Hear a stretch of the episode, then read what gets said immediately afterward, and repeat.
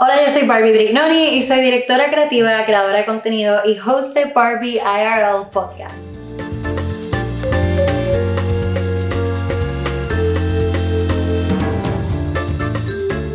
Para los que nos están escuchando hoy, Yoma Segarra es la fundadora y diseñadora de Yo Más y nos va a estar hablando un poquito más sobre su marca ética y biodegradable.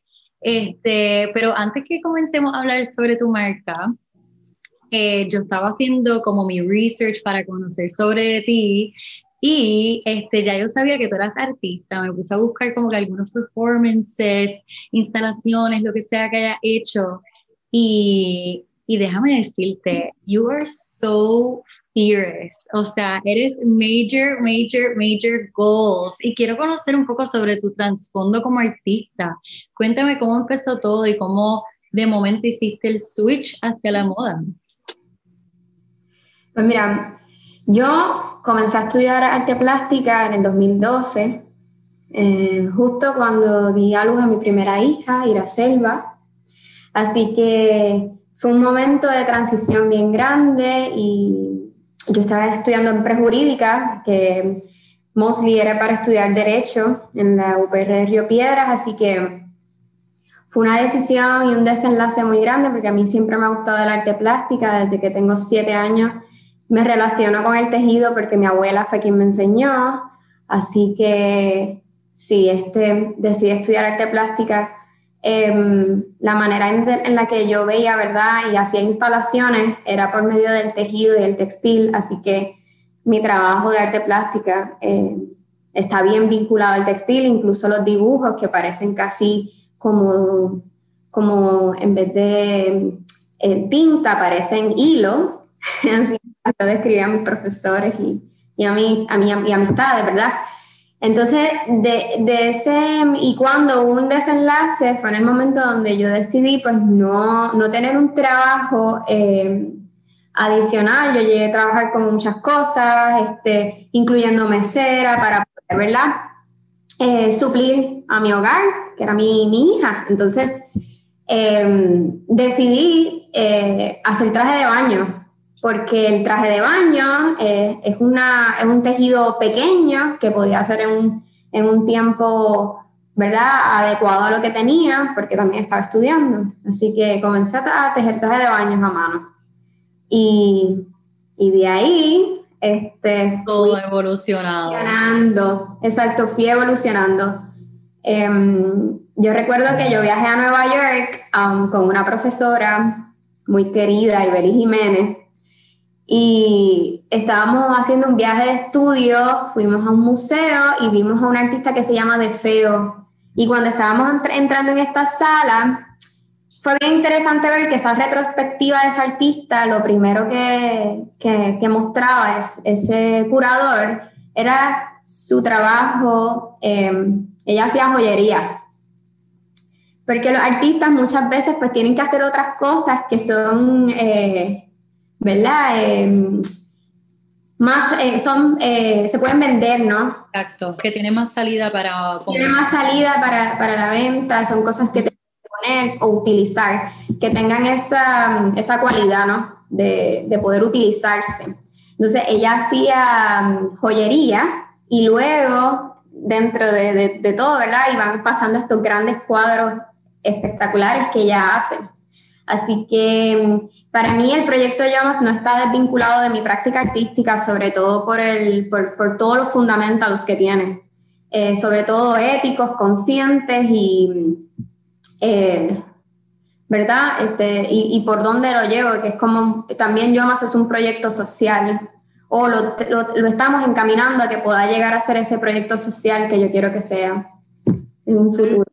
Háblanos un poquito más sobre, es que tus ojos se brillan cuando hablas sobre el arte y me identifico contigo y sabrá Dios si en algún momento cogimos una clase juntas, porque yo también empecé estudiando artes plásticas en la UP de Río Piedras, yo entré en 2011, so, sabrá Dios si nos conocíamos, si cogimos clases, pero ahora es que estamos cruzando los caminos y me siento súper apasionada también por el arte. So, cuando, em, cuando empecé a ver eh, tus, tus instalaciones y tu, bueno, tus performances, específicamente uno que me impactó muchísimo fue el que tenía unos tacones puestos, estaba recogiendo tierra y por alguna razón lo, lo, que yo pude interpretar fue she is a badass y ella es emprendedora, pero como quiera está muy en contacto con la naturaleza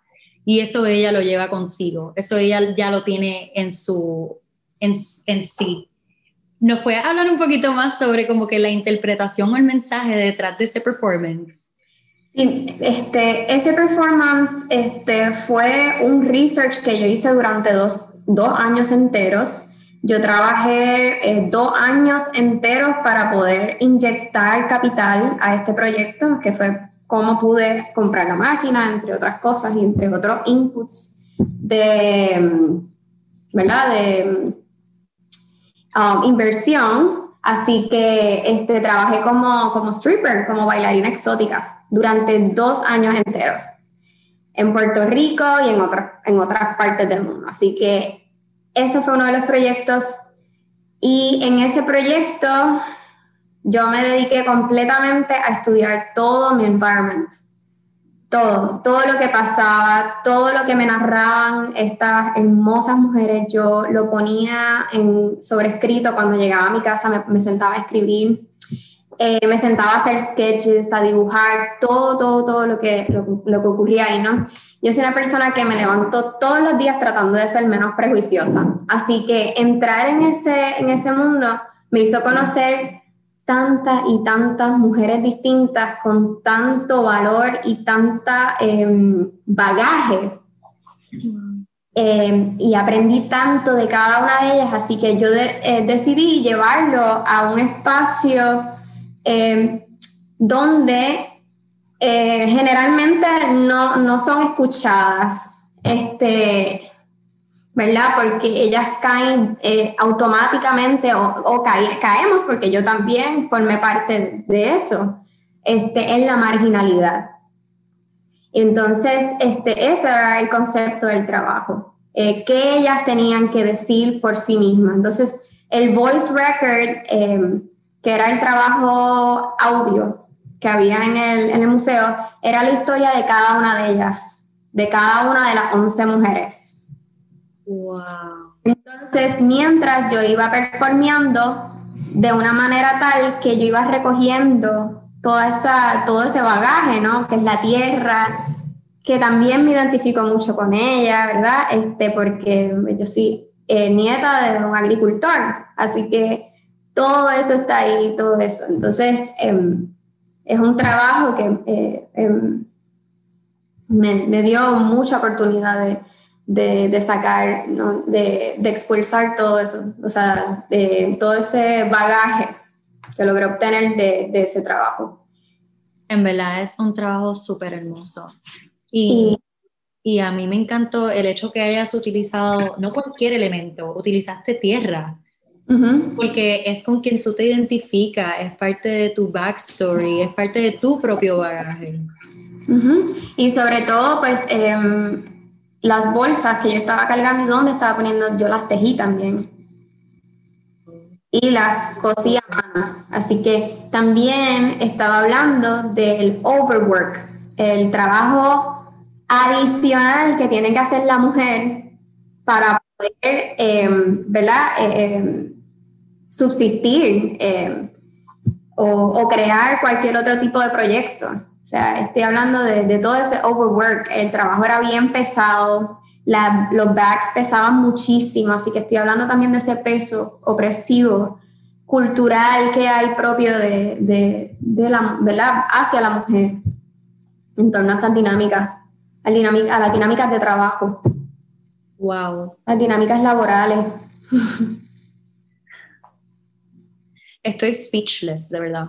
Es un trabajo súper bien hecho y de verdad quisiera poder, bueno, lo voy a link este, en este episodio para que muchas más personas puedan tener referencia a lo que estamos hablando y también se puedan dejar inspirar por ese trabajo porque de verdad es de los mejores performances que yo he visto. Y ver que eres tú interpretando esto fue como, wow, quiero conocer más, quiero conocer más sobre ella, porque ella no solamente es diseñadora, ella tiene tanto valor y tiene tanto por dentro y tiene tantas historias, quiero conocerlas todas. Este, bueno, y entonces me había hablado que eh, tú, tú empezaste a, o por lo menos aprendiste eh, a, a, coser cuando eras pequeña. sí. A, los siete años. ¡Wow! ¿Tú te imaginabas en algún momento que esto lo iba a llevar como que como parte de tu carrera? Como que tú en algún momento decías como que esto, una, esto es un skill, esto es un talento que yo tengo que definitivamente quiero empezar a monetizar en algún futuro. Yo creo que observando mucho a mi hija, em, yo me he dado cuenta que, que el adulto decide cuando logra encontrar eso que tanto le gusta, fue algo que, con lo que tuvo contacto cuando era un niño.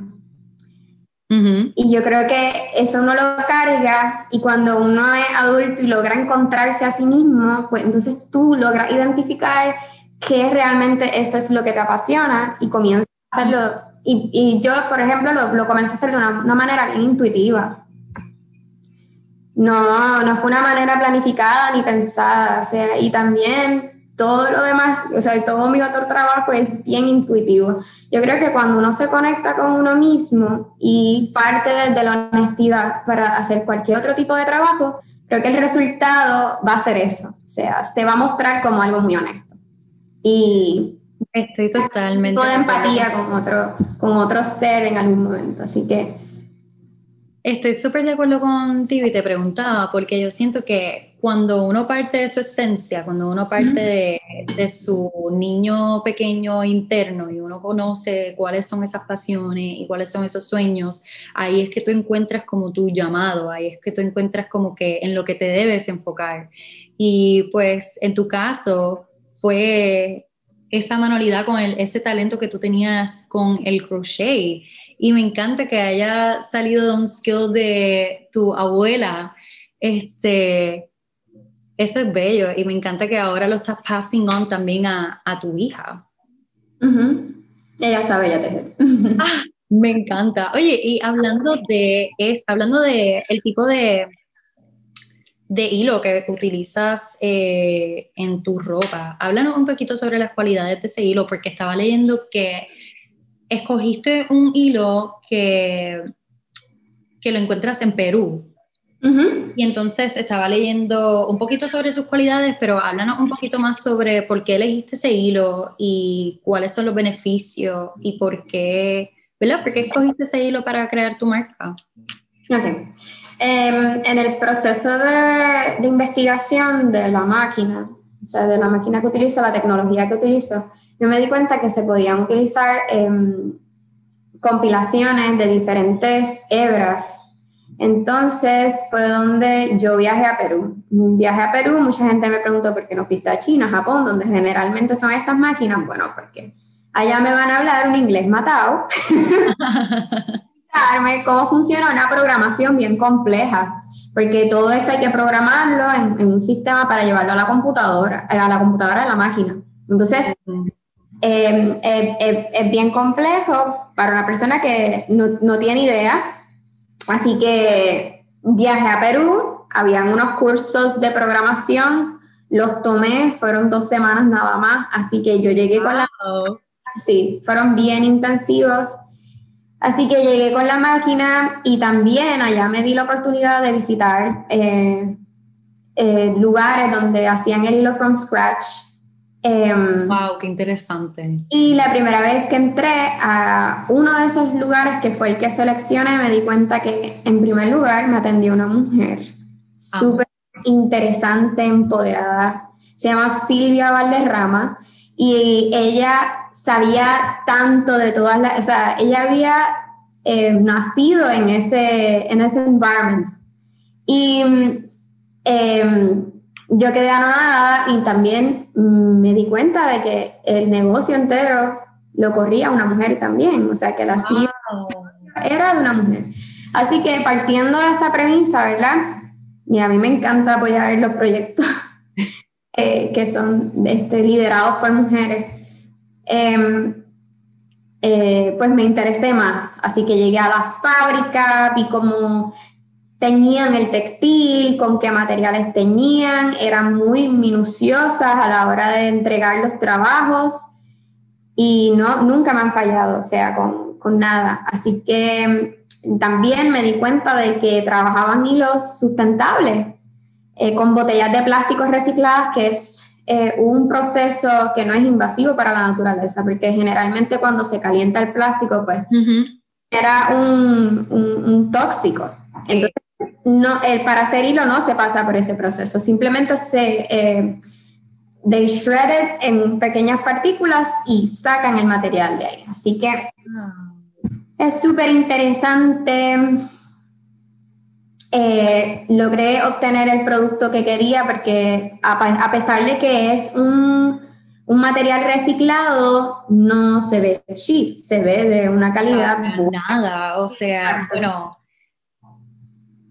para mí, cuando yo abrí la caja y saqué el traje y yo vi los detalles, yo dije, esto se ve de tan, tan buena calidad que me va a durar.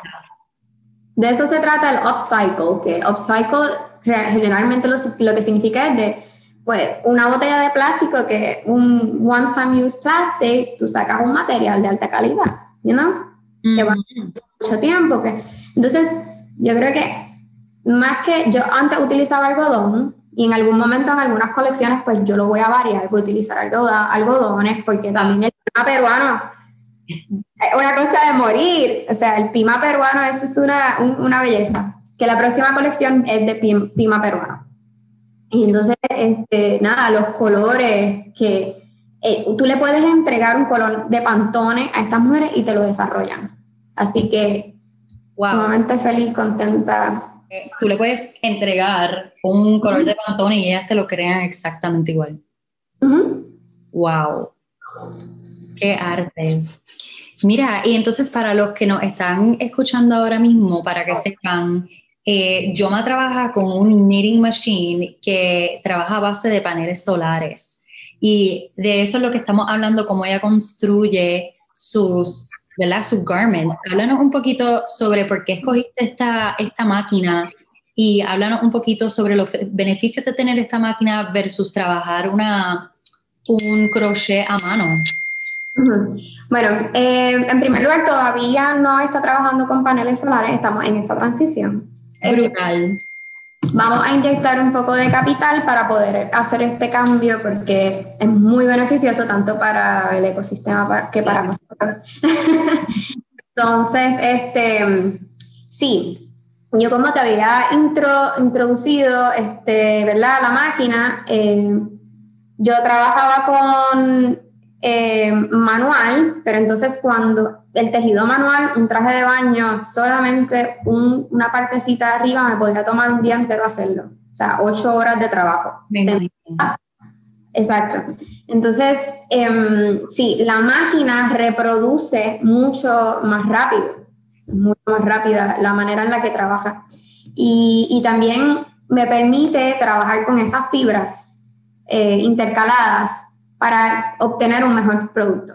Y además de obtener un mejor producto, pues también este, puedo utilizar materiales que son, eh, o sea, que tienen un, eh, un resultado upcycle, o sea, que, que tiene demasiado beneficio. Sobre todo en el que puedo con una demanda en la que puedo seguir produciendo. Porque antes, por ejemplo, yo no podía dirigirme a, a influencers o personas que me dieran spotlight porque después no podía. Tenías la capacidad de producir. No tenía las capacidades para producir, así teniendo cinco tejedoras. sí, ¿no? Y entonces matándote a ti misma para poder producir un producto, es no es la idea, porque eso no es no. para ti tampoco. No.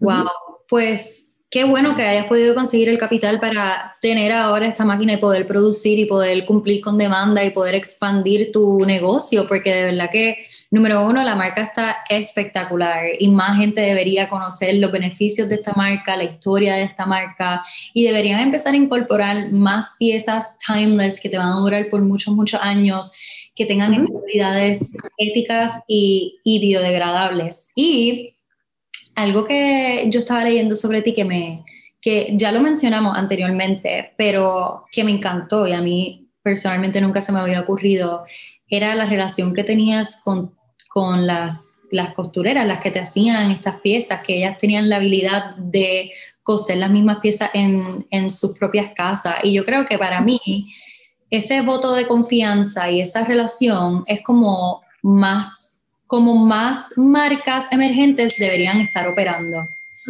Porque ahora mismo con la situación de COVID, obviamente es mucho más difícil poder estar en un espacio cerrado, muchas personas, para llevar a, cabo, este, ¿verdad?, estas piezas. Pero ese voto de confianza que tú le diste a las mujeres para que lo puedan hacer desde su casa, es como empoderándolas a ellas a, número uno, poder hacer ese dinero teniendo ese trabajo, pero también sin dejar, a, sin dejar a un lado las cosas importantes de su vida, como por ejemplo su familia, las diligencias que tengan que hacer. Y yo creo que ahora en el 2021, yo creo que todas las marcas deberían estar teniendo eso más en cuenta, de que no necesariamente un workplace es lo más ideal para que todo el mundo vaya, porque todo el mundo ¿verdad? se ha dado cuenta y se ha abierto los ojos a todas las otras posibilidades que pueden tener este, cuando tienen el tiempo y el espacio y la comodidad para, para poder llevar a cabo todas sus cositas del día. Y me encanta que tú lo hayas hecho. Sí, ese fue el comienzo de Yomas. Eso me encanta. Las cajas de hilos y ellas las tejían y me traían el resultado. Así que mm, no es, no es un proyecto que yo vaya a descartar. Claro. Eh, sí, ya puedo alguna pieza o en alguna colección añadir piezas que sean tejidas a mano Así que sí, es un mundo, o sea, un mundo de, opciones, ¿verdad? Definitivamente. Y algo que, también me fascina de tu marca es la experiencia digital. Hablemos un poco de eso, porque la primera vez que yo me metí en tu website me encantó ver el efecto 3D que tienen las piezas, se mueven y los nombres incluso tienen este flow digital. So, háblame un poquito de eso, porque es súper interesante ver como la contradicción, ¿verdad? Porque son piezas éticas, son piezas este, con materiales eh, upcycled tú tienes un background, este, ¿verdad? Tienes un, un, background con la, con la agricultura y entonces de momento te metes en el website y se siente bien futurístico. So, me encantó esa contradicción. Háblanos un poquito sobre eso. Sí, yo creo que eso también eh, en parte es mi relación o la forma en la que yo veo el futuro cómo, y cómo el futuro va a correr, o sea, cómo cómo la, todo lo que es lo orgánico y, y, lo, y, lo, y lo tecnológico va, va, a tener como un enlace en el que puedan subsistir y hacernos subsistir como, como humans, you know? Eso, eso es, la, es la manera de yo, de yo presentarme al futuro. consciente de, ¿verdad? De, del medio ambiente y conscientes de que la tecnología puede adelantarnos procesos. Totalmente. Así que decidí utilizar ese, ese, esas imágenes para crear eh, o para dar esos conceptos. Así que tengo un programador que vive en, Brasil. aún yo sigo teniendo personas que trabajan para mí, pero son um, a distancia tengo dos programadores, uno en Argentina, otro en Perú y otro en, Brasil. Así que el que está en Brasil um, trabaja todo lo que es el tema de, de, llevar ese, esa idea mía a lo tridimensional y que se mueva y que rote o... Eso está demasiado, demasiado cool. Es parte del concepto de, de, de esta colección y de las que vienen, ¿verdad? Porque esta colección fue la presentación de estamos haciendo un trabajo que, que es tecnología, no es manual, pero tiene todo este bagaje también este, eh, orgánico y ecoconsciente. Esto me encanta, especialmente porque este, yo siento que ahora todas las marcas, todas las marcas emergentes, número uno, tienen que tener una presencia digital. Pero no es solamente ofrecer una presencia digital en donde yo te plasmo mis productos y ya. Es cómo yo puedo llevar este producto a una experiencia donde el consumidor o la persona que me está descubriendo por primera vez tenga una experiencia íntima conmigo y pueda conocer un poquito más sobre la personalidad de la marca.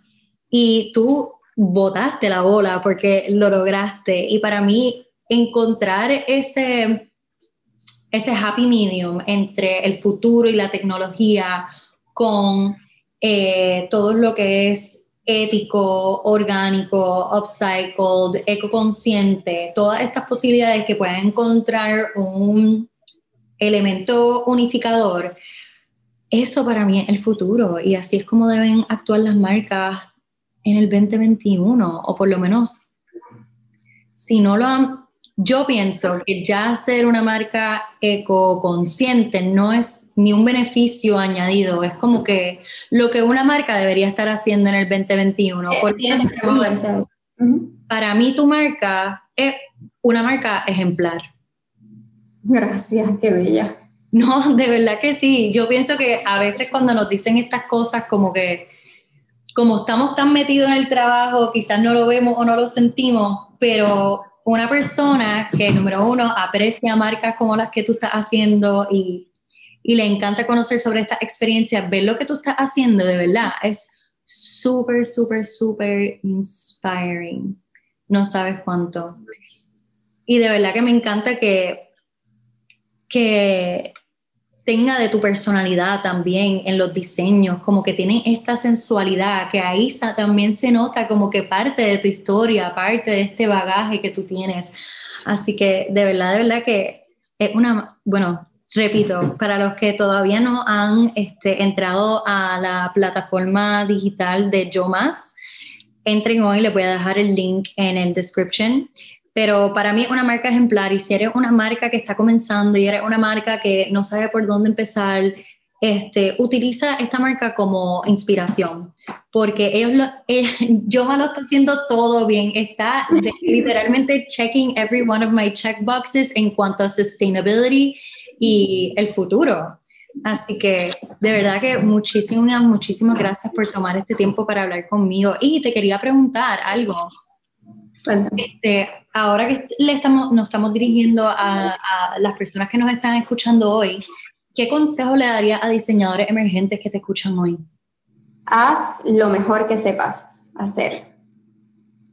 Piensa en eso. ¿Qué es lo más o el tema que yo más conozco o lo más o lo mejor que se me da? Porque ya por ahí va a ir obteniendo respuestas. Recuérdate también como niño que te hacía súper feliz cuando eras un niño. Yo he aprendido tanto de mi hija, imagínate, viéndola todo el tiempo haciendo nuevas cosas, nuevas ideas. Entonces, sí, este, yo, yo puedo hacer ese, esa retrospección y verme como un niño feliz, qué era lo que me hacía feliz. Y devolverlo a la adultez para trabajar en eso, o sea, trabajar que, que, que esas cosas, ¿verdad? Pueden hacer que, mi emprendimiento sea un éxito. Gracias y estoy totalmente de acuerdo contigo y eso aplica no solamente para personas que están empezando a emprender, sino gente como yo también, porque me pasa que tengo un proyecto en la mente eh, y se me hace difícil delegar. Y entonces volver a esa pregunta, que es lo que más a mí me da satisfacción hacer, definitivamente cuando tú te haces esa pregunta es cuando tú dices, ok, es esto. Lo que me toca, no todo eso.